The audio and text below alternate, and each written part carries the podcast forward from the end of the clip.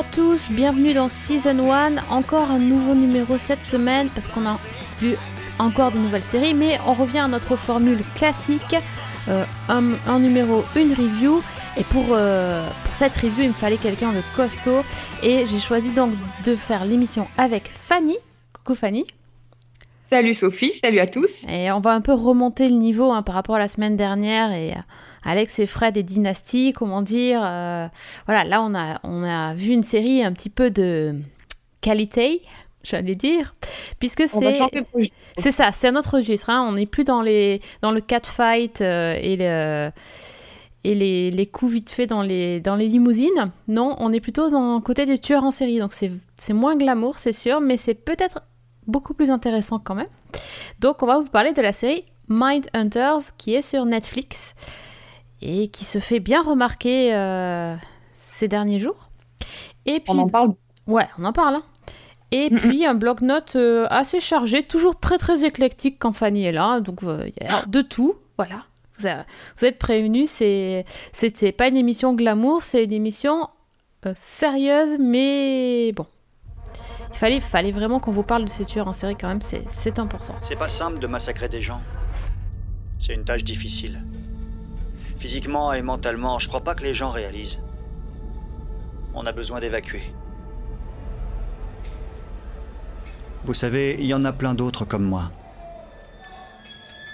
Vous croyez? Donc, Mindhunters, euh, une série donc, qui est sur Netflix euh, et qui fait 10 épisodes, euh, qui fait parler entre autres parce que elle est, elle est par David Fincher. David Fincher, quand même, même si on n'est pas cinéphile, ce qui est mon cas, on le connaît parce qu'il a fait euh, l'excellent film Seven. Euh, il a fait aussi euh, Gone Girl. Qu'est-ce qu'il a fait d'autre? Zodiac. Zodiac, voilà. Donc, on va dire que c'est un mec qui s'y connaît en tueur en série, ou en tout cas qui est fasciné par les tueurs en série. Moi, je crois que le film le film Seven, quand je l'ai vu, je l'ai vu au ciné, ça m'a euh, retourné et j'ai jamais oublié ce film. Oui, complètement. Il y a des scènes qui, qui, moi, me sont vraiment restées en tête. Et il doit dater. Hein. Je, je, préfère pas regarder la date parce que je, je, vais me prendre un coup de vieux là tout de suite. Mais voilà, il y, a des, il y a des choses qui marquent. Et après... Euh, David Fincher peut peut-être aussi citer House of Cards.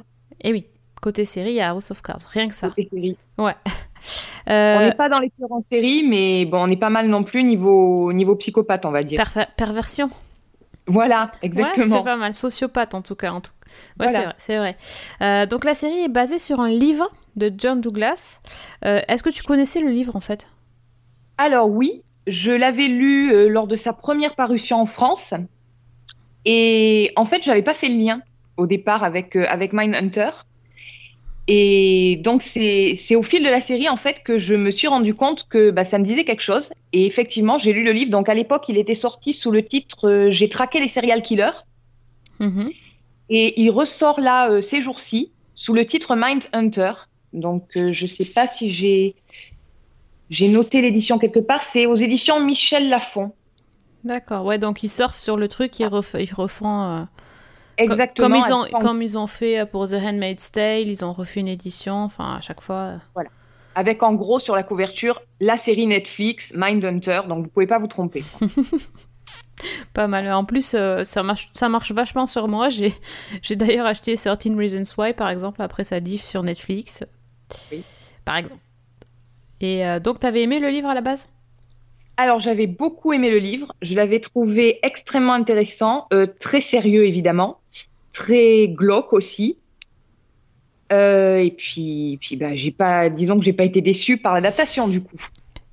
C'est vrai que le mot glauque, ça, ça colle bien à la série. C'est, c'est une série, comment dire, qui retourne un petit peu le, qui retourne un petit peu l'estomac, mais sans être quand même gore, je trouve.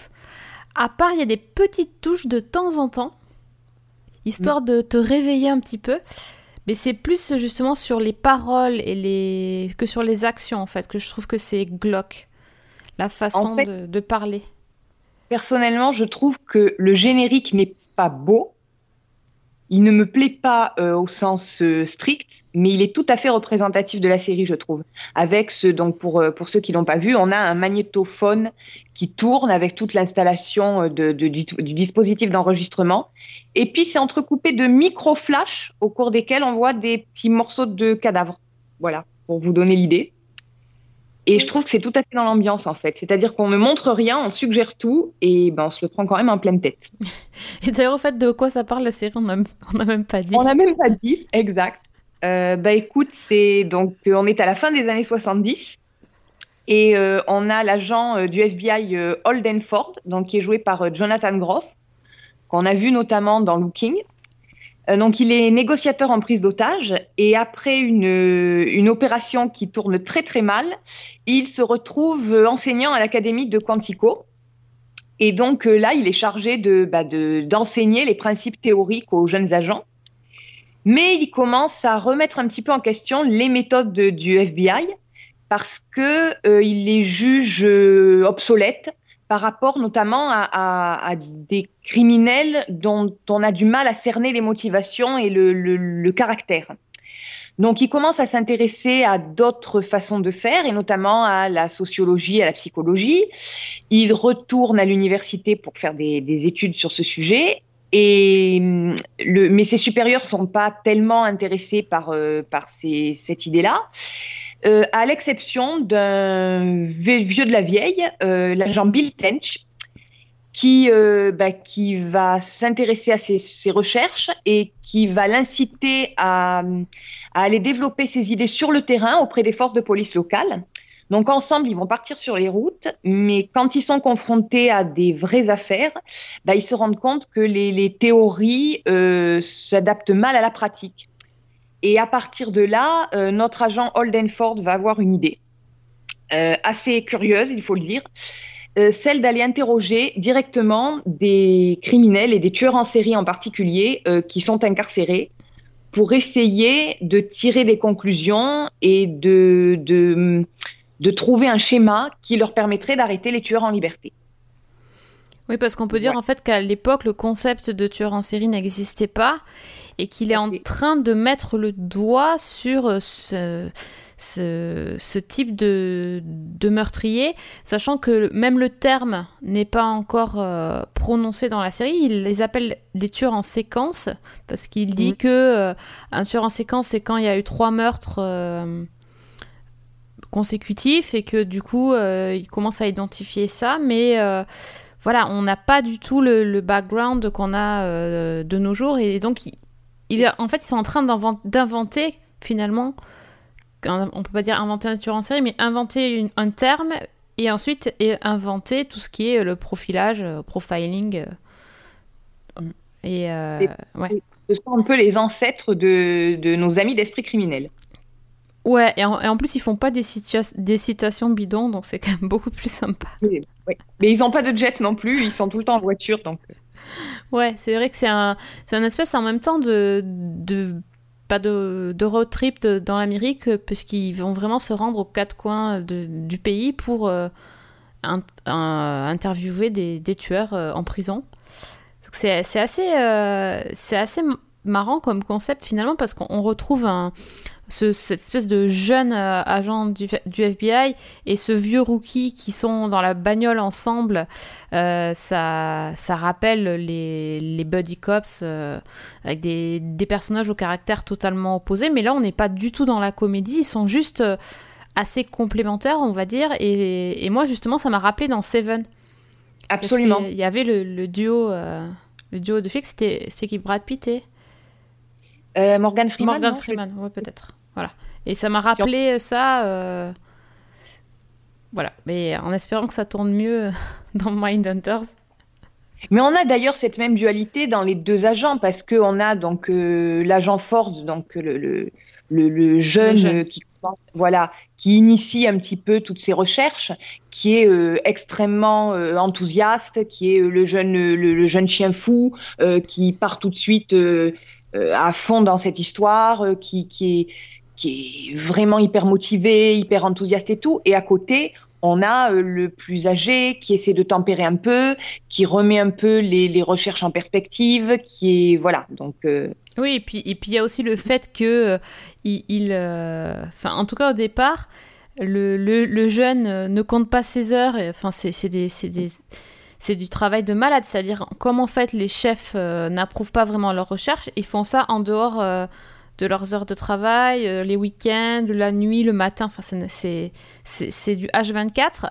Donc au début le vieux il commence à dire ouais attends, calme, calme. Et puis il veut même pas rencontrer les tueurs à la base parce qu'il a l'impression que c'est perdre son temps. Et quand il commence à se prendre au jeu, c'est c'est intéressant, je trouve, la façon dont il arrive justement, où le jeune va montrer un peu la voie aux plus âgés. Et, euh, et justement, ça, ça, va donner de l'émulation entre eux. Et par rapport à tous les autres euh, spécialistes qu'ils vont rencontrer au fur et à mesure, ça, on, voit les choses se, je vais dire se profiler, mais c'est vraiment ça, arriver, euh, se construire petit à petit, les, les idées, les, le langage, les mots, tout se met en place. Les témoignages des tueurs, en fait, sont quand même assez édifiants et vont dans le sens de, justement, de, de l'explication du tueur en série, mais, mais c'est vraiment, c'est vraiment un concept de se mettre à la place d'un flic qui ne sait pas ce que c'est. Et du coup, euh, on a tellement l'habitude, nous, dans les séries, les films, de voir ça. Ben, c'est pas mal aussi de faire ça, entre guillemets, à l'ancienne et de voir le, le concept naître sous nos yeux en fait Alors moi en fait ça m'a fait penser à une autre série qui n'a absolument rien à voir sur le sujet. Euh, ça m'a fait penser à Masters of Sex.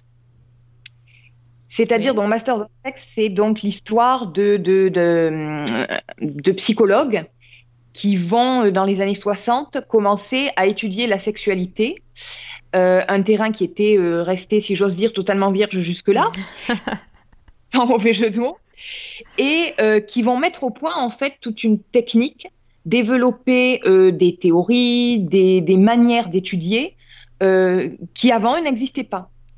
Et j'ai trouvé exactement la même construction dans Mindhunter mhm. avec ces gens qui vont d'ailleurs s'allier à une, psychologue. Donc la psychologue s'appelle Wendy Carr et elle est jouée par Anna Torv qu'on a vu dans Fringe notamment. Mais oui, mais oui. Ah. Quel point positif. Oui, tout à fait, ça fait plaisir. Et, et donc, c'est exactement le même, le même cheminement, en fait, dans la manière dont ils vont élaborer petit à petit toute une. D'abord des théories, des, des, grandes généralités, essayer de, de les appliquer à d'autres tueurs, voir un peu ce qu'ils peuvent en tirer, et, et finalement aboutir à euh, un embryon de profilage. Mmh. C'est vrai, c'est une approche assez clinique en fait euh, dans Masters of Sex, enfin clinique tout à fait d'ailleurs. Et du coup là aussi c'est le cas. Euh, oui, oui, c'est très scientifique en fait. Et d'ailleurs, c'est. Vas-y, Non, non, c'est très scientifique, mais avec des. Euh, comment dire L'intrusion de la, de la psychologie, de la philosophie, de la sociologie, toutes ces sciences qui, euh, bah, qui ont l'air quand même assez dénigrées euh, dans l'époque des années 70 et qui, de nos jours, sont, sont font partie du quotidien des, des agents. Mm. Absolument. Mm. Ce qui est très intéressant aussi, tu parlais donc de, toute une approche philosophique, c'est cette question-là aussi qui sous-tend l'ensemble de la série sur euh, bah, l'origine du mal. Est-ce qu'on est NE, tueur en série, ou est-ce qu'on le devient? Euh, Toutes ces questions-là qui sont qui sont omniprésentes et qui sont posées d'ailleurs en ces termes-là, je crois même dans le pilote. Oui, tout à, fait. Mm. Et ben après, on, on, imagine que c'est la question qu'ils vont finir par poser euh, Enfin, toi, tu as vu toute la série, tu dois savoir, mais moi, je, m'attends à ce qu'il la pose à un moment donné euh, au, tueur, justement, euh, parce que on voit que la façon de faire parler aussi est. Euh, c'est pas évident. Et ils essayent de, de, rentrer en contact. Enfin, ça m'a fait penser aussi au, au film Le silence des agneaux. Oui. Mhm. Avec euh, le, jeu entre Hannibal et Clarisse, euh, où euh, en fait il lui demande de lui dire quelque chose de personnel sur elle pour que lui commence à se livrer. il y a un petit peu ce même, ce même parcours avec, avec Ford et, et le, le, détenu qu'on voit dans les premiers épisodes, qui est qui est hyper éduqué, qui parle très bien, un peu comme Hannibal en fait finalement. Et ça aussi, ça l'amène à se poser des questions intéressantes. Comment ça se fait que euh, ben, un quelqu'un qui soit aussi bien éduqué, avec de bonnes manières, puisse devenir un tueur en fait? Oui. Et d'ailleurs, les, tueurs en série qui sont euh, présents dans la saison 1, si j'ose dire, c'est pas n'importe qui, dans la mesure où ce sont des, quand même des tueurs extrêmement connus. Bon, on va citer Ed Kemper, je crois que c'est le principal, et c'est d'ailleurs, à mon sens, les scènes les plus. à la fois les plus angoissantes et les plus réussies de la série donc euh, qui est Ed Kemper, qui est joué par euh, Cameron Britton, qui est, je ne connaissais pas et qui est, je trouve, absolument exceptionnel dans ce rôle-là. Donc Ed Kemper, c'est une espèce de géant euh, extrêmement imposant physiquement, avec des manières, comme tu disais, à la Hannibal Lecter, c'est-à-dire extrêmement raffiné, qui est d'une culture et d'une à la limite, j'allais dire, qui est extrêmement poli, extrêmement bien éduqué. Et qu'est-ce qu'il parle bien? Enfin, c'est un langage, tu, ne vois jamais ce langage dans, dans les séries. Presque, tu as besoin d'un dictionnaire quand tu regardes cette série. Oui, tout à fait. Bah, moi, j'ai sorti le mien à plusieurs reprises. mais, mais bon, c'est quand tu sais derrière les, les, crimes qu'il a commis et la manière dont il les a commis, euh, ça calme tout de suite, quoi. Donc il y a Ed Kemper, il y a plus tard, il y a hum, plus tard dans la série, il y a Richard Speck. Alors Richard Speck, c'est euh, un tueur qui avait euh, qui a pété un plomb un soir, qui est rentré dans une école d'infirmières et qui a assassiné plusieurs jeunes femmes qui se trouvaient là. Et bon, quand vous allez entendre l'histoire, je pense que vous allez vous en avez entendu parler. Donc il y, a tous ces tueurs là. Et alors moi, il y a aussi quelque chose que j'ai capté dès le début et qui ne fait que se renforcer tout au long de la série. Euh, donc c'est pas un spoil parce que ça paraît évident. C'est la manière dont ces deux agents et en particulier le, on va dire le héros, se laissent happer, se laissent manipuler et, et où petit à petit on sent que bah, ça les met en danger, euh, au moins mentalement quoi. Ah oui là, euh, il, est toujours question de est-ce que je vais me est-ce que je vais me laisser atteindre par la, folie et enfin la folie ou la perversion, euh, la perversité, je ne sais pas. C'est ouais, c'est c'est dès le pilote de toute façon il en parle, donc mm. on, s'attend à ce qu'il y ait. Enfin moi, je n'ai pas encore vu ça, mais je m'y attends tout à fait. Donc euh, là. Ah bah écoute, euh, je ne dis rien si ce n'est que la scène finale de la saison 1 est absolument affolante de ce point de vue-là. Ok. Mais là, tu me donnes encore plus envie de, regarder. Et pourtant, comme on disait tout à l'heure en antenne, c'est pas du tout une série qu'on veut binge-watcher, pour le coup. Non. Non. C'est hardcore quand même. Euh, enfin, hardcore, dans le sens, c'est pesant comme ambiance. Euh, mm. euh, il y a beaucoup aussi, c'est très très riche en dialogue parce qu'en fait, finalement, l'essence de la série, c'est deux agents qui interviewent euh, enfin c'est pas terrible interviewé, qui recueille les, les, les, confidences de tueurs en série et qui après en rediscutent entre eux ou en font part à leur chef. Donc il y a toujours. en fait, c'est des gens qui parlent. Voilà, c'est des gens qui parlent. Et en plus, c'est des gens qui parlent sur des affaires déjà résolues, si tu veux. Donc euh, c'est. C'est vrai. Voilà. Si tu la vends comme ça. il n'y a, pas, a pas de trac. Voilà, c'est ça. Ce qu'on aime bien dans les films, dans les thrillers, euh, c'est quand même le, flic qui va attraper le tueur en série, où on se dit peut-être que y a, y a comme par exemple dans The Blacklist, il y a, y a un... Il y en a un qui est incarcéré mais qui aide à arrêter les autres. Et moi, je m'attendais vraiment à ce que ça soit ça au départ. Je pensais que c'était ça, et pas du tout en fait. Donc c'est. Oui, non, en plus, il n'y a pas, à part la scène d'introduction, il n'y a pas de scène véritablement d'action de, ou de scène même violente. Et pourtant, c'est extrêmement violent dans les paroles, dans la manière dont les, criminels qui sont interrogés vont raconter ce qu'ils ont fait, généralement avec un détachement qui est, qui est, absolument... C'est ça qui est le plus dur. Je ah bah c'est... Je reprends l'exemple d'Ed Kemper, quand il raconte euh, ses crimes, tu as l'impression qu'il raconte comment il a préparé son petit-déj, quoi. Ouais. C'est... Tout à fait ça en fait, oui. Et euh, oui, c'est ça. Et en fait, c'est pas gore dans le sens, du coup, comme tu as expliqué, les, les, les scènes sont. Enfin, les, les, tueurs sont arrêtés. Donc, on ne voit pas la scène de crime, On ne voit pas de corps, on ne voit rien. Si ce n'est quand même, on voit des photos. Et euh, on, on, voit bien quand même sur les photos. Euh, on voit, parfois, on voit un peu de loin. On imagine. Mais par contre, la façon de raconter les crimes et donc, du coup, le, plaisir pris euh, dans des scènes atroces, ça voilà, c'est ça qui est c'est un petit peu ça qui est difficile et qui peut, on peut pas s'enchaîner comme ça les épisodes. Euh. Bon, bref. Et en plus, si je vous dis que Stephen King est fan de la série, je sais pas si t'as vu ça, Fanny. Oui, oui, j'ai vu ça. Ça m'a fait rire. Et oui. Donc bon, ça m'étonne pas. Je pense aussi que Stéphane Bourgoin doit beaucoup apprécier. Ah bah oui, bien sûr. Stéphane Bourgoin, qui est notre euh, profileur français, qui a interviewé lui-même, euh, je crois, plus de 70 tueurs en série. Oui, c'est ça. Lui aussi doit. Non, mais enfin, voilà, bon, moi, c'est un sujet qui me qui m'a toujours intéressé, donc c'est vrai que je trouve euh, que la, série est, est top, et, et, le fait de, de découvrir tout ça, c'est hyper intéressant. L'ambiance même des années 70, c'est pas une, c'est pas un truc hyper chiadé comme dans The Deuce par exemple, comme ça, mais enfin, c'est assez bien retranscrit, euh, et c'est vraiment l'arrière-plan, donc on n'y fait pas vraiment attention mais surtout, c'est les dialogues. Moi, je trouve que c'est c'est drôlement bien, euh, bien écrit, bien joué. Euh. On, y, on, y, croit vraiment. Hein. Je, j'ai l'impression de regarder presque un documentaire. Puis en même temps, on retrouve quand même, je trouve, hein, pour le peu que j'en connais, parce que je suis comme toi, je suis pas forcément hyper euh, calée en, en, cinéma. Il nous aurait fallu Fred, mais je trouve qu'on retrouve vraiment la, la patte de David Fincher je crois qu'il a réalisé les deux premiers, les deux derniers épisodes, si je ne me trompe pas. Les deux premiers au moins, c'est sûr, oui. Mais même dans ceux où il n'est pas derrière la caméra, je trouve qu'il y a quelque chose quand même.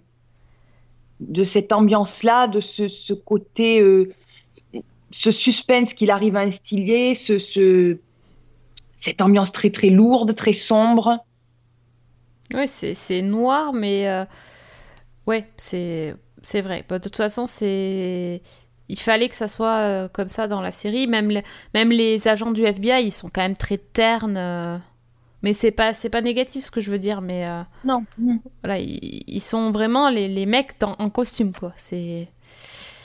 Et pourtant, moi, je trouvais que Jonathan Groff était pas mal. Je, je le connaissais pas parce que je n'ai pas regardé Looking. apparemment, il est passé dans Glee aussi.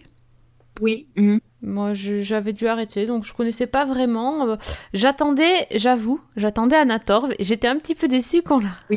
qu'elle soit pas dans le au début. Mais elle arrive, elle arrive et, elle est formidable. Oui, je... Eh ben, évidemment. c'est c'est une fille que j'adore et vraiment, euh, elle est elle est excellente. Donc voilà. Donc toi, tu as fini. Est-ce que tu trouves que la qualité est au rendez-vous jusqu'au bout? Ah, totalement totalement. Les deux derniers épisodes, euh, là par contre, je les ai enchaînés. le, parce qu'il y a une tension euh, et puis parce que bah, vraiment j'avais envie de, voir comment ça terminait. Euh, notamment parce que je m'y attendais un petit peu. Il y a dans le livre un événement qui, se, qui est transposé dans le, le dixième épisode. Ok. Quelque chose que j'attendais. Donc là non plus, je peux pas en dire beaucoup plus, mais vraiment, c'est une réussite. Et maintenant, j'attends la saison 2. Quoi.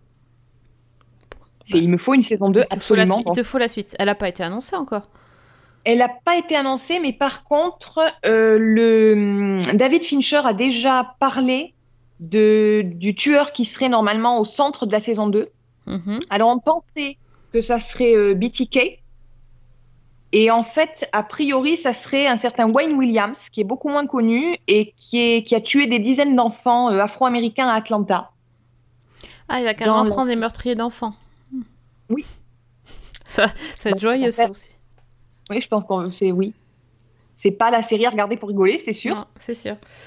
Ok, ouais, bah oui, de toute façon, enfin, moi j'ai pas encore terminé, mais c'est vrai que j'ai vraiment envie de finir et, euh, et si à saison 2, je, serai également au rendez-vous parce que je trouve que c'est finalement c'est original. C'est terrible de dire ça parce que le, sujet est vu, revu, re-revu, mais comme c'est quand même euh, ça se passe avant qu'on connaisse le, les tueurs en série, finalement c'est euh, c'est intéressant et moi ça m'a ça m'a accroché. Certains disent que c'est un peu euh, ennuyeux, moi je trouve pas du tout. Alors moi, j'ai vu quelqu'un sur Facebook, je, je ne sais plus son nom, donc je suis désolée, je ne peux pas citer cette personne, mais je m'attribue le bon mot. Elle a dit que c'était une série intéressante. C'est-à-dire, euh, voilà, mélange d'intéressant et de chiant. Donc, Ah, c'est comme un documentaire, quoi, en fait, finalement. Moi, personnellement, j'ai pas vu le... J'ai vu surtout le côté intéressant, Ouais. ouais. très franchement. Donc, euh, mais après, je, je reconnais qu'il faut, il faut adhérer à, bah, comme on dit, au dialogue, euh, à la, C'est la lourdeur. C'est bavard, euh, ouais. C'est bavard et c'est et c'est lent. C'est extrêmement intellectualisé. Oui, oui. Oui, Mais puis les, les, les... euh, ce que j'ai trouvé un peu chiant, mais enfin c'est parce que c'est trop intellectualisé, c'est les certaines discussions entre Ford et sa copine, quoi. Ah oui. Truc oui, philosophique là. Là ils m'ont perdu, hein, j'avoue. euh.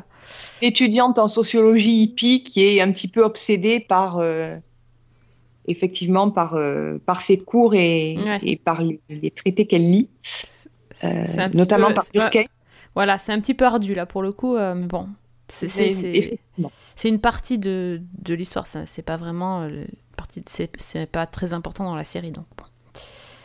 Bah, disons que c'est important dans la mesure où ça nous montre un petit peu la manière dont la vie privée Oui, de, de Ford est impactée, mais oui, voilà. Bref, à part ce petit bémol, euh, Bah écoute, tu disais que c'était une série originale. Euh, moi, personnellement, j'ai trouvé que c'était vraiment une manière de réinventer complètement l'histoire de, enfin, la série sur les tueurs en série. C'est, voilà. Ça m'a fait un petit peu, là aussi, c'est pas du tout le même esprit, mais j'ai rapproché un petit peu d'Hannibal, qui, euh, qu'on adhère ou pas, a quand même proposé quelque chose de nouveau sur le sujet. oui, avec un personnage qui avait déjà été traité en plus, donc euh, ouais. Absolument. Ouais, c'est vrai.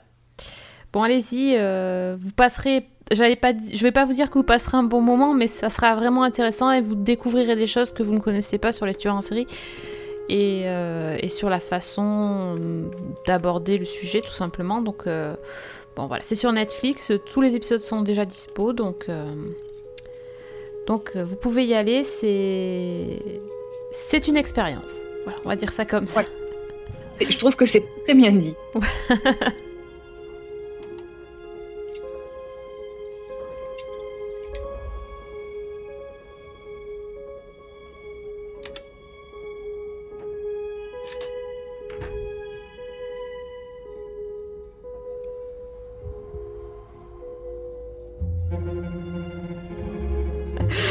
passer sur un, un sujet un peu plus léger, même très léger, puisque dans le bloc-notes, enfin quoi que non, toi t'as pas pris des trucs très légers en fait.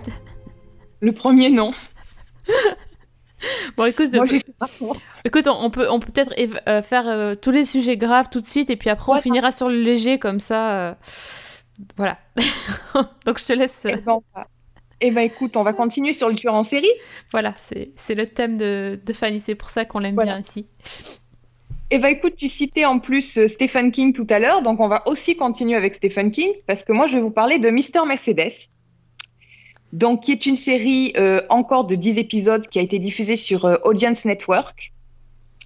Alors déjà, euh, au niveau des noms, on va balancer tout de suite. C'est une série de David E. Kelly, d'après un roman de Stephen King, qui est aussi le coproducteur, et ça a été adapté par Dennis Lehane, Ah qui oui, est l'auteur de Island et Mystic River. Ok. Bon, Ouais. déjà tu m'as cité tout de- que des noms que j'aime, et je, je, je commence à me demander pourquoi je n'ai pas vu la série en fait. J'ai j'ai raté Ah un truc là, je crois. Bon, après, c'est vrai que tu peux balancer des noms, des fois ça marche pas. Hein. Scorsese avec les Rolling Stones, euh, Ouais. merci, mm, une saison, au revoir messieurs, dames. Mais là, en l'occurrence, euh, il y a vraiment de la qualité derrière. Donc, euh, pour vous résumer brièvement l'histoire, ça commence euh, lors d'un salon de, l'emploi, euh, la veille au soir, où on a plusieurs dizaines de candidats à l'embauche qui font la queue devant une salle. Alors, il y a euh, des, jeunes gens, des jeunes filles, une maman avec son bébé. Et tout à coup, surgit une Mercedes avec au volant un inconnu qui porte un masque de clown. Et le monsieur va foncer dans la foule et il fait un véritable carnage avec une quinzaine de morts, des blessés. Enfin, c'est un massacre. Euh, donc, on a un inspecteur, l'inspecteur Bill Hodges, qui est joué par euh, Brendan Gleeson. Alors moi, je ne le connaissais pas, mais c'est Folleuil dans la série des Harry Potter, si ça vous dit quelque Ah chose. oui, Maugré Folloy, oui. Et donc, euh, l'inspecteur Bill Hodges est chargé de l'enquête et il ne parvient absolument pas à la résoudre. On fait un saut dans le temps. Deux ans plus tard, Bill Hodges est à la retraite. Il est complètement dépressif, alcoolique. Il est au bout du rouleau et il reçoit un email de quelqu'un qui lui dit qu'il est le tueur à la Mercedes, qui le nargue et qui dit euh, ben, Je vais peut-être recommencer un de ces quatre. Et à partir de ce moment-là, Bill, va reprendre l'enquête officieusement, va essayer de se rapprocher du tueur, de découvrir qui il est et de l'empêcher de, recommencer. Et il va se mettre en place un véritable duel à distance.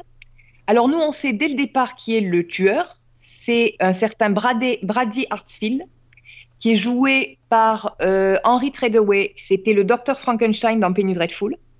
Uh-huh. Et je vous jure qu'il est hyper flippant. Donc, c'est un petit employé euh, dans une boutique d'informatique euh, qui vit encore avec sa maman dans le sous-sol et qui est un véritable psychopathe comme on en a rarement vu. Voilà, donc pour le, sujet. Alors moi, euh, en général, je vais vous avouer que je ne suis pas fan du tout des adaptations de Stephen King. Hein, euh, Under the Dome, de Mist, en a donné. C'est ça, euh, oui, oui, mais c'est peut-être pour ça en fait que je suis pas allée voir la série. Parce, qu'à la base, c'est un livre de Stephen King, ça. C'est un livre de Stephen King, c'est en fait basé sur une trilogie. Il y a trois romans, il y a Mister Mercedes, Les Carnets Noirs et Fin de route. Ils sont tous parus en français d'ailleurs, les deux premiers au livre de poche si ça vous intéresse. Et donc moi, je n'étais pas, pas tellement emballée. Et puis bon, je me suis dit qu'il y avait eu 23 euh, novembre 1963 qui était pas mal comme adaptation. Mhm. Donc, euh, puis bon, il y avait les noms que, que j'ai cités au départ. Et là, franchement, euh, bah, c'est pas mal du tout. C'est même excellent. Alors, le, déjà la première scène, elle est la, scène donc devant le, le salon pour l'emploi avec la Mercedes qui fonce sur les gens. Elle est ultra flippante, ultra violente, mais vraiment vraiment réussie. on est tout de suite dedans, quoi. Après, euh, donc tout le premier épisode, c'est vraiment la situation qui se met en place. Au début, c'est peut-être un peu mou, il y a peut-être quelques longueurs, mais ça se suit quand même avec pas mal d'intérêt. Et en fait, on va suivre euh, les deux personnages, on, fait la navette entre les deux. C'est-à-dire qu'on va suivre l'ancien flic, on va suivre le tueur, on va voir la, manière dont il... Euh, chacun, en fait, va bouger ses pions petit à petit dans une véritable partie d'échecs. On va découvrir aussi le passé du tueur qui est particulièrement sordide, alors dans le livre et dans la série. La série est d'ailleurs assez fidèle au bouquin, euh, peut-être un peu trop au départ, dans le sens où c'est tellement collé qu'on sent que c'est vraiment l'adaptation d'un bouquin. Euh, après, euh, Dennis Lane s'en est un petit peu éloigné et je trouve que c'est pas plus mal de toute façon, on retrouve vraiment la patte des bouquins de Stephen King, c'est-à-dire que c'est, comme je disais, c'est très très glauque, c'est très très lourd, mais c'est extrêmement bien construit. Euh, il y a vraiment toute une ambiance. Alors il n'y a pas, il a rien de fantastique. Hein, là, c'est vraiment un polar. Euh, à voir comment ils vont continuer après, parce que le, moi qui ai lu les trois bouquins, le troisième part un petit peu plus dans des trucs fantastiques, mais bon, euh, là, on n'en est pas là. La série a été renouvelée pour une saison 2 d'ailleurs, donc on va voir ce qu'ils en font. Euh, dans la mise en scène, c'est très très réussi aussi. Et la musique, euh, il y a un véritable travail sur la musique, c'est-à-dire qu'on a euh, tout, un, tout un jeu de, chansons différentes selon le personnage qu'on va suivre à l'écran. Ah, j'adore ça. Ouais. Il y a vraiment une identité musicale qui est propre au tueur en série, donc à, Brady avec euh, du punk, euh, du punk rock violent, euh, des trucs un peu trash et tout, et puis un côté un peu plus, blues, je vais y arriver, c'est pas facile à dire, avec avec Hodges. Enfin moi personnellement, j'étais assez dubitative au début et je me suis laissée complètement embarquer. Et vraiment, vous voyez pas passer les 10 épisodes et c'est une excellente, excellente série à mon avis, pour l'instant, c'est une des meilleures adaptations de Stephen King que j'ai vues, euh, petit et grand écran confondus. Donc. Euh, eh, là, tu m'as donné envie de voir ça, mais alors, euh, d'une force, c'est. Ah, je, ne sais pas pourquoi je l'ai pas vu. Je comprends pas là. Tout, tout est là pour me plaire. Eh ben, écoute, je, je conseille fortement. Ah ouais. Et les bouquins aussi, d'ailleurs, si vous avez l'occasion. Je sais pas s'il faut commencer par les livres ou par la série. Peut-être la série Bon, moi, c'est toujours mon grand problème. hein. Quand il y a des, séries adaptées de bouquins, je sais jamais par quoi je commence. Mais enfin, vraiment, la série est excellente. Et puis, euh, les comédiens sont magnifiques. Euh, Harry Treadaway, euh, personnellement, je, je trouve assez moyen dans Penny Dreadful. Là, il est, il est hyper flippant, il est hyper génial, vraiment. Et, bon, bah, Brandon Gleeson, fou, il n'y a pas de mots, vraiment. Bon, bah alors je pense que ça va être ma prochaine série dès que j'aurai fini Mindhunters. Comme ça, je serai pas dépaysée en même temps, c'est. Voilà, tu seras dans le, la Ouais. droite ligne. Là, Exactement. par contre, les scènes de, les scènes de meurtre et les scènes de violence, elles y sont. hein. Ah oui. Ah ouais, complètement. Ok, bon, je ferai attention. euh. Alors, par contre, ce qui est vrai, ce qui est très fort, mais ça, on le retrouve aussi dans le, le texte de Stephen King, c'est que le tueur en série, on découvre vraiment euh, tout ce qui a pu le mener à, à devenir cette espèce de monstre, et en même temps, à aucun moment, on ne peut ressentir de l'empathie. D'accord. Ok. Et on rejoint d'ailleurs un petit peu là euh, Mindhunter, où il y a le même phénomène. Ah oui, il n'y a pas d'empathie, ça c'est sûr. hein. Il n'y a pas d'empathie du tout. Et ben là, c'est un peu la même chose. Donc, euh, voilà. Donc Mister Mercedes, euh, je, n'ose imaginer que, que les chaînes françaises euh, passent à côté. Ouais. Il va falloir qu'elles s'y mettent, c'est pas possible. Ouais, bah oui, écoute, euh, bon, ça sera pas sur M6 comme Under the Dome, je pense quand même, mais Non, vu ce, que tu en, vu ce que tu en as dit, mais euh, oui, ouais, il faudrait que ça arrive, c'est sûr, avec des, pr- des noms prestigieux comme ça. euh, Ouais, puis vraiment, il y a de la qualité. hein. Il y a de la qualité derrière. C'est pas juste euh, David et Kelly qui s'est contenté de produire. Et non, c'est c'est vraiment du très très bon. Ok, bon ben je note. Alors moi je vais, du coup je vais un peu détonner parce que non seulement je vais prendre un truc, euh, j'ai choisi une série euh, assez light, bien euh, comique, une comédie, et en plus c'est pas non plus la meilleure du... voilà, c'est en descend aussi en qualité malheureusement. Enfin oui, parce que moi j'ai regardé, plutôt aussi d'ailleurs, The Mayor sur ABC. Alors, The Mayor, pourquoi ça, m'a intéressé Euh, ben, pour le casting à la base, puis on avait vu le trailer, on en avait un petit peu parlé aussi euh, dans Season 1 à- à- lors des Upfront, parce que l'histoire est, complètement euh, loufoque, puisqu'en fait ça raconte l'histoire d'un d'un rappeur qui s'appelle Courtney Rose et qui, euh, qui a envie d'être célèbre et bien plus connu qu'il ne l'est actuellement. Et donc il décide, hein, pour euh, se faire connaître, de se présenter à l'élection de maire de sa ville, euh, qui est une ville en Californie, et, euh, et en fait, euh, bah, le truc c'est qu'il est élu, quoi. Voilà, c'est le pitch de base. hein. Il veut juste un peu de renommée et, être connu sur les, bah, sur les réseaux sociaux. Enfin, c'est un jeune qui est, qui est hyper en demande de, reconnaissance. Et finalement, se présenter aux élections, c'est presque une blague, quoi. C'est genre, ah ben si, je vais le faire. Comme ça, les gens vont, entendre parler de moi et je vais pouvoir euh, promouvoir mon album. Bah, sauf que, manque de bol, euh, il est élu. Et donc, il va se retrouver en, charge d'une ville assez, grosse ville quand même. Et il devient le maire sans avoir aucune expérience, en étant quand même un. Bah, il vit chez sa mère, par exemple. voilà, c'est sa maman qui s'occupe de lui. Donc, il n'est pas du tout autonome, il n'est pas du tout raisonnable. C'est un grand gamin. Et en plus, il trouve rien de mieux que de s'entourer de ses deux meilleurs potes pour l'aider, qui sont les pires. euh, les pires. c'est des brels, quoi. c'est juste des guignols euh, qui qui sont pas du tout sérieux aussi. Euh, donc ils vont ils vont essayer de bah, essayer d'améliorer la vie de leur quartier et de leur ville. Euh, bon, dans tout ça quand même, on retrouve euh, notre amie Léa Michel qui s'est euh, qui s'est sortie de Glee pour tomber dans cette dans cette dans cette sitcom dans lequel elle a à peu près le même rôle, c'est-à-dire la relou ou celle qui est qui est la fille chiante, la fille parfaite, la fille bonne élève qui veut que tout soit parfait, elle est insupportable. Et là, c'est pareil, en fait, elle, elle, se retrouve dans l'équipe et c'est un peu elle qui va faire, euh, qui va essayer de les rappeler à l'ordre pour, euh, pour qu'ils s'organisent et qu'ils fassent vraiment du travail. Euh, je dois avouer que je n'ai vu que deux épisodes et que je n'ai pas envie d'en voir plus parce que, bah, déjà à la base, c'est quand même une sitcom et je n'ai pas trouvé ça drôle. Il y a de l'énergie, voilà, dans, cette sitcom. Il y a, y, a, il y, a, il y a des petites vannes, mais c'est vraiment des vannes. Je trouve que c'est, elles sont trop faciles. C'est, vraiment juste. Ils jouent juste sur le décalage du, rappeur euh, un peu. Euh, un peu branleur qui se retrouve euh, à un poste bah, assez. Enfin, une haute position. Et, et voilà, il y a, y a, tout ce décalage, c'est sûr, mais il n'y a pas grand chose d'autre. J'étais contente de retrouver Yvette Nicole Brown que j'ai adoré dans Community.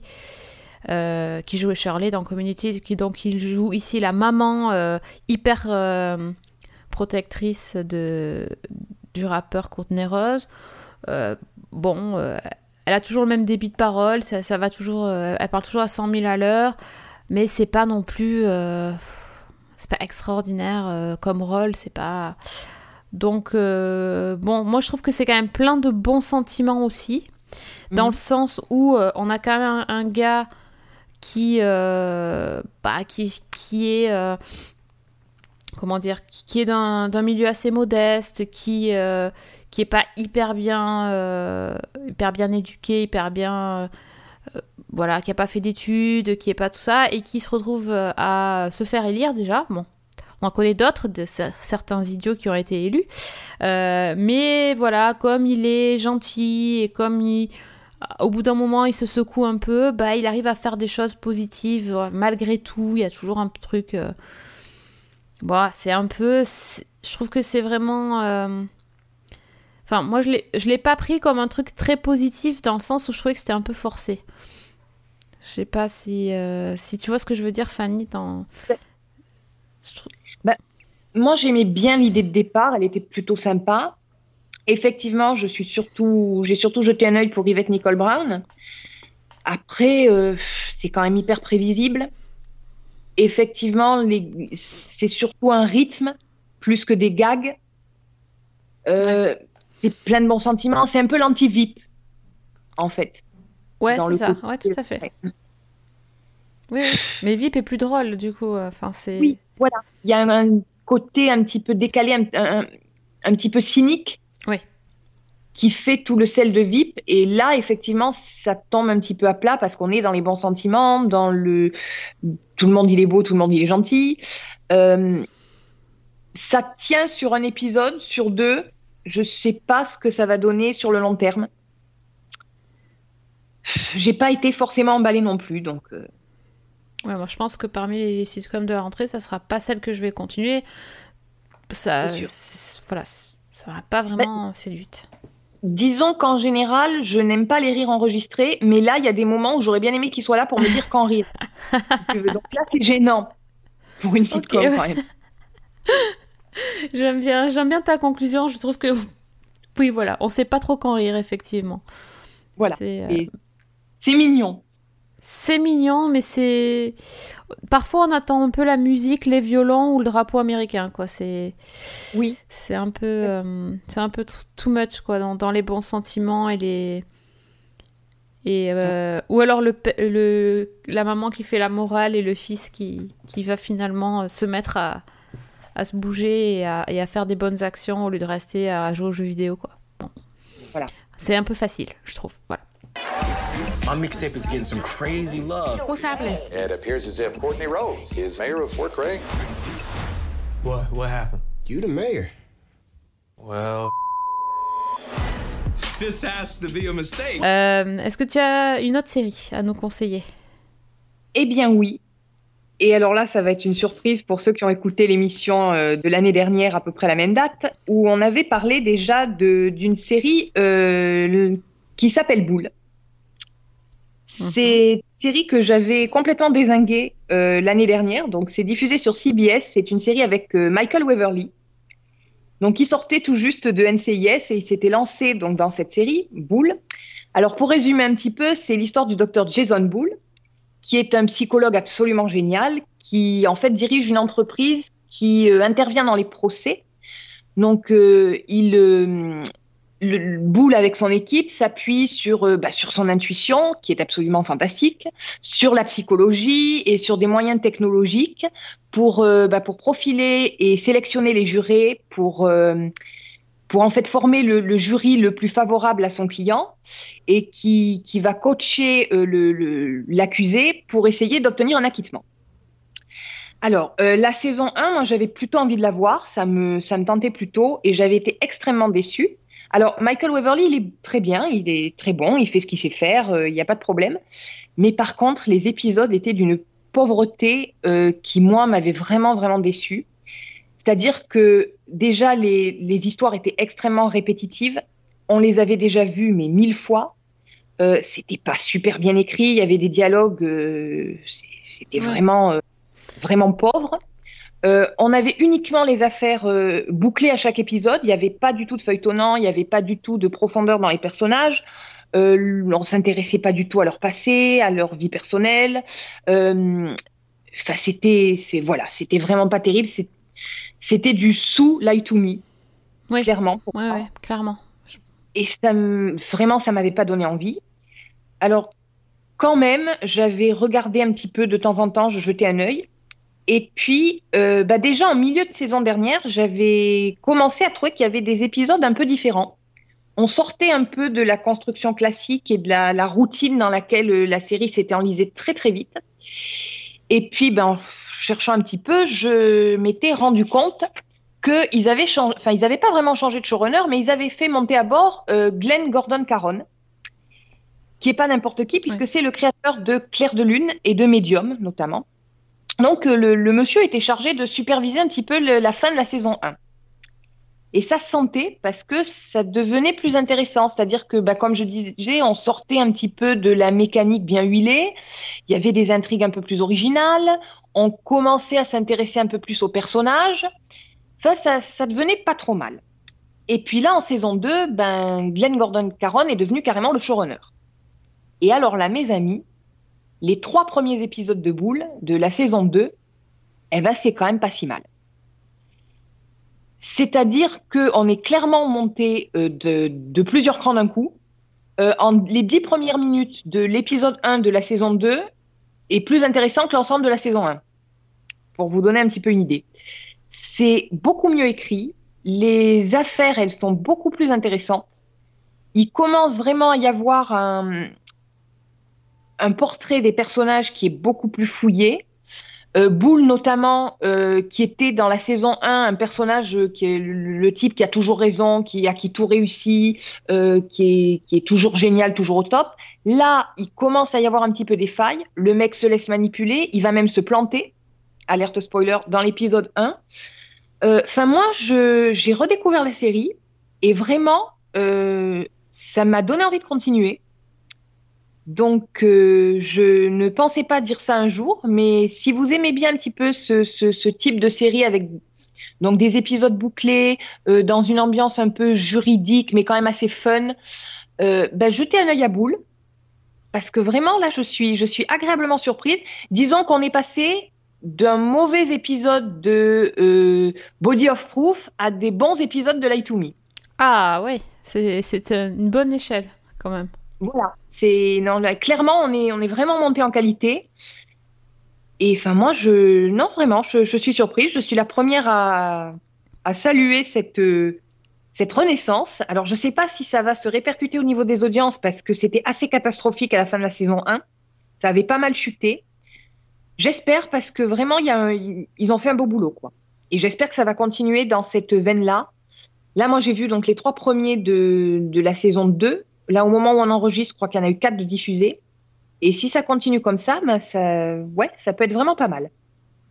Mais du coup, euh, tu, enfin, vu comment tu avais désingué la série, euh, c'est étonnant en fait que tu sois retombé, enfin, que tu aies resuivi un petit peu sur cette saison 2. Ça aurait été dommage finalement.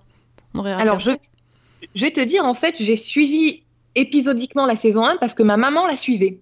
D'accord, ok. De temps en temps, je regardais un ou deux épisodes comme ça et généralement, je me disais, non, c'est pas possible. Et puis je te dis, au milieu de saison 1, j'ai commencé à me dire, mais finalement, c'est pas si nul que ça. Et puis, ben voilà, il y a une explication logique, euh, c'est qu'il y a eu vraiment une, réinvention de la. Enfin, pas vraiment une réinvention, parce que ça reste quand même dans la même ligne. Mais clairement, euh, les épisodes sont beaucoup mieux écrits, c'est plus fouillé, c'est plus riche. Euh, là, il y a eu des affaires où j'ai pas l'impression de les avoir vues 30 000 fois dans toutes les séries que j'ai pu regarder. Donc, euh, ouais, c'est. Je... Là, je vais continuer. Clairement, la saison 2, je vais la suivre. Cette série, elle est, elle est passée euh, sur M6, non? Je sais pas Non. du tout, non. Je Non, pense elle est pas qu'elle est... passée encore. Je crois qu'elle est inédite en France. D'accord. Par contre, si on est très très méchant et qu'on fait des très très vilaines choses, je pense qu'on peut la trouver en français. ok. Bon, mais c'est. Voilà, je peut-être éventuellement sur un malentendu, mais bon. On sait Voilà. jamais. Ben, moi, moi aussi, j'ai repris une série que j'avais pas vue depuis longtemps, c'est rigolo. Euh, ben, D'ailleurs, on en a parlé ensemble la dernière fois. Euh, C'était c'était Once Upon a Time. On avait, on avait parlé de la fin de saison 6 parce qu'on avait voulu regarder l'épisode musical et que, bon, du coup, euh, sur un malentendu, j'avais un petit peu regardé la fin de la saison 6, histoire de voir quand même comment ça se finissait. Et sur En un autre malentendu, j'ai regardé le, le season première de la saison 7. Bah, c'est normal. C'est moche. Non, mais c'est moche. c'est un après. C'est terrible. Alors, il y a certains, c'est Dynasty. mais moi, c'est Once Upon a Time. Euh, que vous dire? Non, alors que quand même, c'est une presque une nouvelle série qui, qui arrive là sur la saison 7, puisqu'il s'agit d'un espèce de reboot. Pas vraiment. Euh, si vous avez suivi un peu les histoires, euh, c'était très compliqué. Euh, les comédiens donc de la série, beaucoup de comédiens ont annoncé leur départ notamment Jennifer Morrison qui, jouait Emma, donc qui est quand même le personnage principal de Once Upon a Time. Et du coup, ils ont trouvé un système qui fait qu'en fait, maintenant, ils ont plutôt gardé les méchants.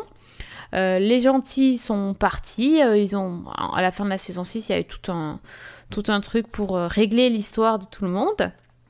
Et on se retrouve donc avec ce nouveau Once Upon a Time qui se passe des années après, puisqu'on retrouve le personnage de Henry, qui est adulte et qui, qui est écrivain de contes de fées. Et qui a bien sûr écrit un livre qui s'appelait Once Upon a Time. Bref. Et euh, donc c'est cool parce qu'ils se sont débarrassés du jeune comédien euh, qui joue Henry, qui était malheureusement pas trop aidé physiquement parlant. C'est moche de dire ça, mais euh, l'évolution physique était pas top quand même. Là, bon, ils ont trouvé un, autre jeune homme pour, pour incarner Henry. Et donc, comme dans le pilote de Once Upon a Time, un jour, une jeune euh, une gamine vient frapper à sa porte. Ici, c'est une fille, donc elle s'appelle Lucie, et elle lui dit euh, bah, Tu es mon père. Il lui dit bah, Non, bien sûr, je n'ai pas d'enfant. Euh, exactement comme dans le pilote avec Emma et Henry, la scène se rejoue avec la petite Lucie. Et donc, elle lui dit que bah, il va quand même falloir qu'il aille sauver les, les habitants d'une ville qui est tenue par l'horrible belle-mère de Cendrillon, qui va, qui va un peu. Qui, empêche les gens de se souvenir. Enfin, c'est- vraiment, vraiment la même histoire. Euh, bon, du coup, il n'y a aucune originalité, on est d'accord. Euh, on rencontre plein de nouveaux personnages, bah, notamment le personnage qui a, qui a l'air d'avoir son importance dans cette saison, qui est Cendrillon.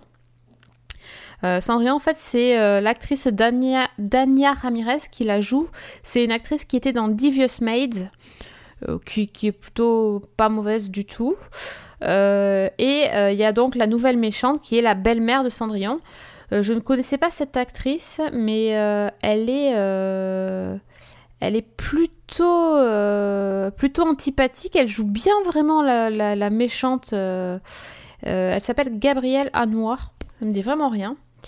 Euh, bon, euh, voilà. Et puis, euh, quand même, ils ont, réussi à retrouver un, rôle pour euh, notre Regina préférée, parce que moi, c'est quand même mon personnage préféré de Once Upon a Time, euh, qui, euh, qui du coup n'est ne serait plus méchante dans ce, dans ce nouveau... Je ne sais pas.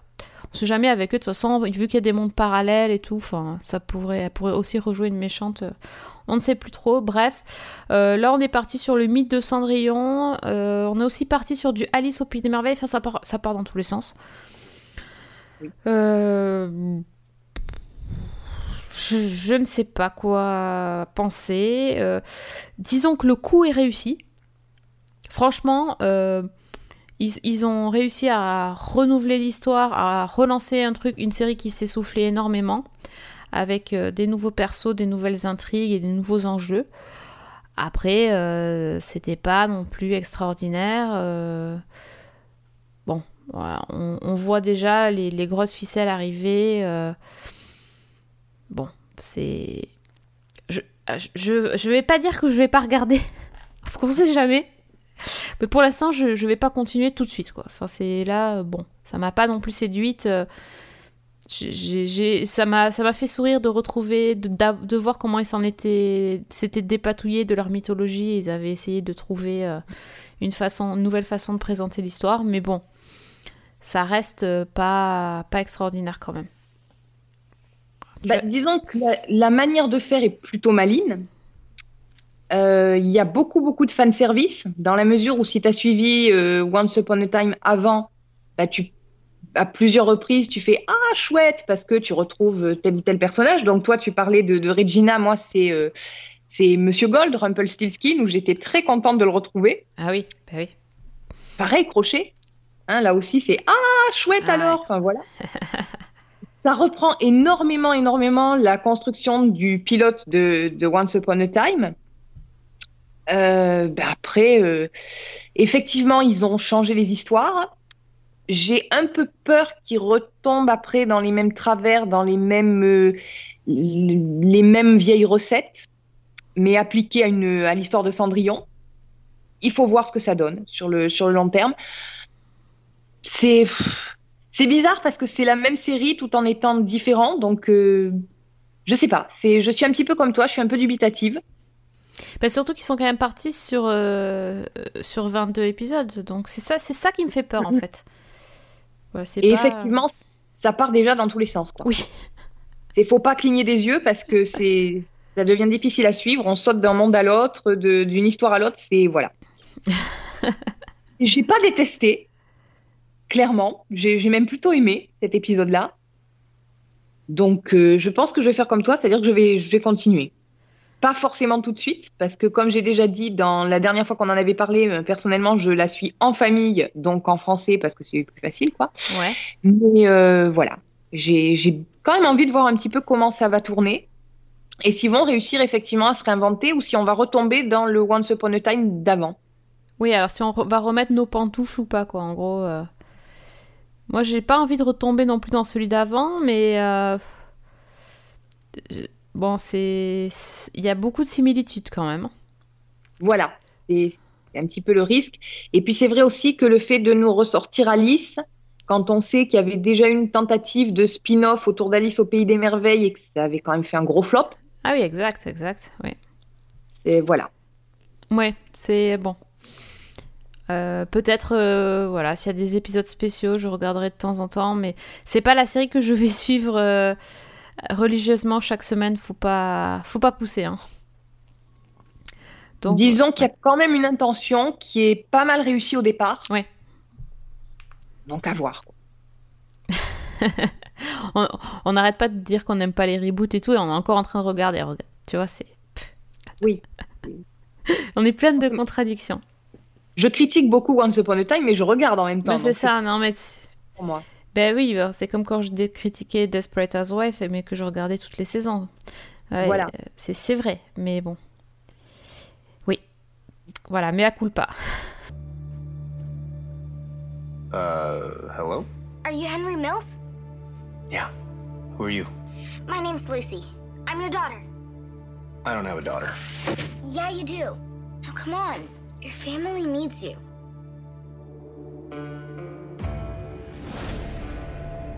Non, mais on, est dans le bateau, je te rassure. C'est ça, voilà, exactement. Euh, voilà, donc c'est bon, je pense qu'on a, on a fait le tour de, de nos dernières trouvailles. Ma liste s'est encore euh, allongée grâce à toi, Fanny, euh, Mister Mercedes. Mais il n'y a que 10 épisodes, donc... Oui, mais alors si tu veux, en fait, suite au dernier podcast où tu étais présente, je me suis mise à regarder Channel Zero, que j'aime beaucoup. Et oui. Et oui. Et du coup, voilà, c'était pas prévu non plus. Donc, euh, du coup, j'ai pas eu le temps de regarder euh, certaines nouveautés, euh, dont enfin, nous, surtout les reprises. J'ai toujours pas vu la reprise de This Is Us ni de Mr. Robot. C'est, ça va pas, ça. Hein non, en effet. Mais, mais oui, mais c'est ça, mais bon. il y a Crazy Ex-Girlfriend aussi qui a repris. oh la vache.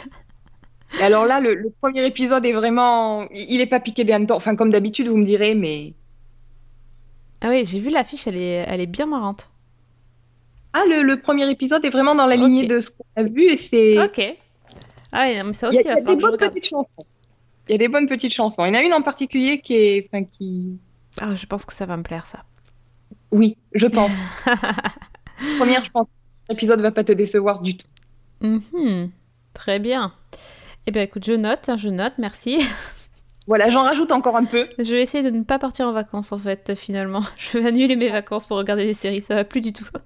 En fait, nos vacances, c'est on ferme tout, on s'enferme chez nous, on regarde des séries. Ouais, ça peut être sympa, mais plutôt en hiver quand même. Oui. C'est c'est un bon plan pour l'hiver, je pense. C'est le bon plan hiver. Euh, bon, mais merci à vous de nous avoir écoutés. Voilà, pendant, pendant que vous nous avez écoutés, une heure, vous aurez pu regarder un épisode, mais c'est bien de nous écouter aussi pour rallonger vos listes. hein. Euh, N'hésitez Voilà. pas à nous, à nous donner votre avis sur, euh, bah, sur Mindhunters ou sur toutes les, les autres nouveautés euh, ou pas, ou les reprises. Si vous aussi vous aimez Boule, rejoignez le fan club créé par Fanny. Voilà. Et- Boule saison 2. Boule saison 2 seulement, hein, c'est c'est précis. Euh, on vous donne euh, rendez-vous très vite et on vous accueille en attendant sur notre page Facebook et sur notre Twitter. Fanny, ton Twitter? Fanny L. Allegra. Voilà. Et puis moi c'est Season 1 avec un 1 comme le podcast. Et euh, on vous dit à très vite. Et en attendant, bonne semaine. Et bonne série.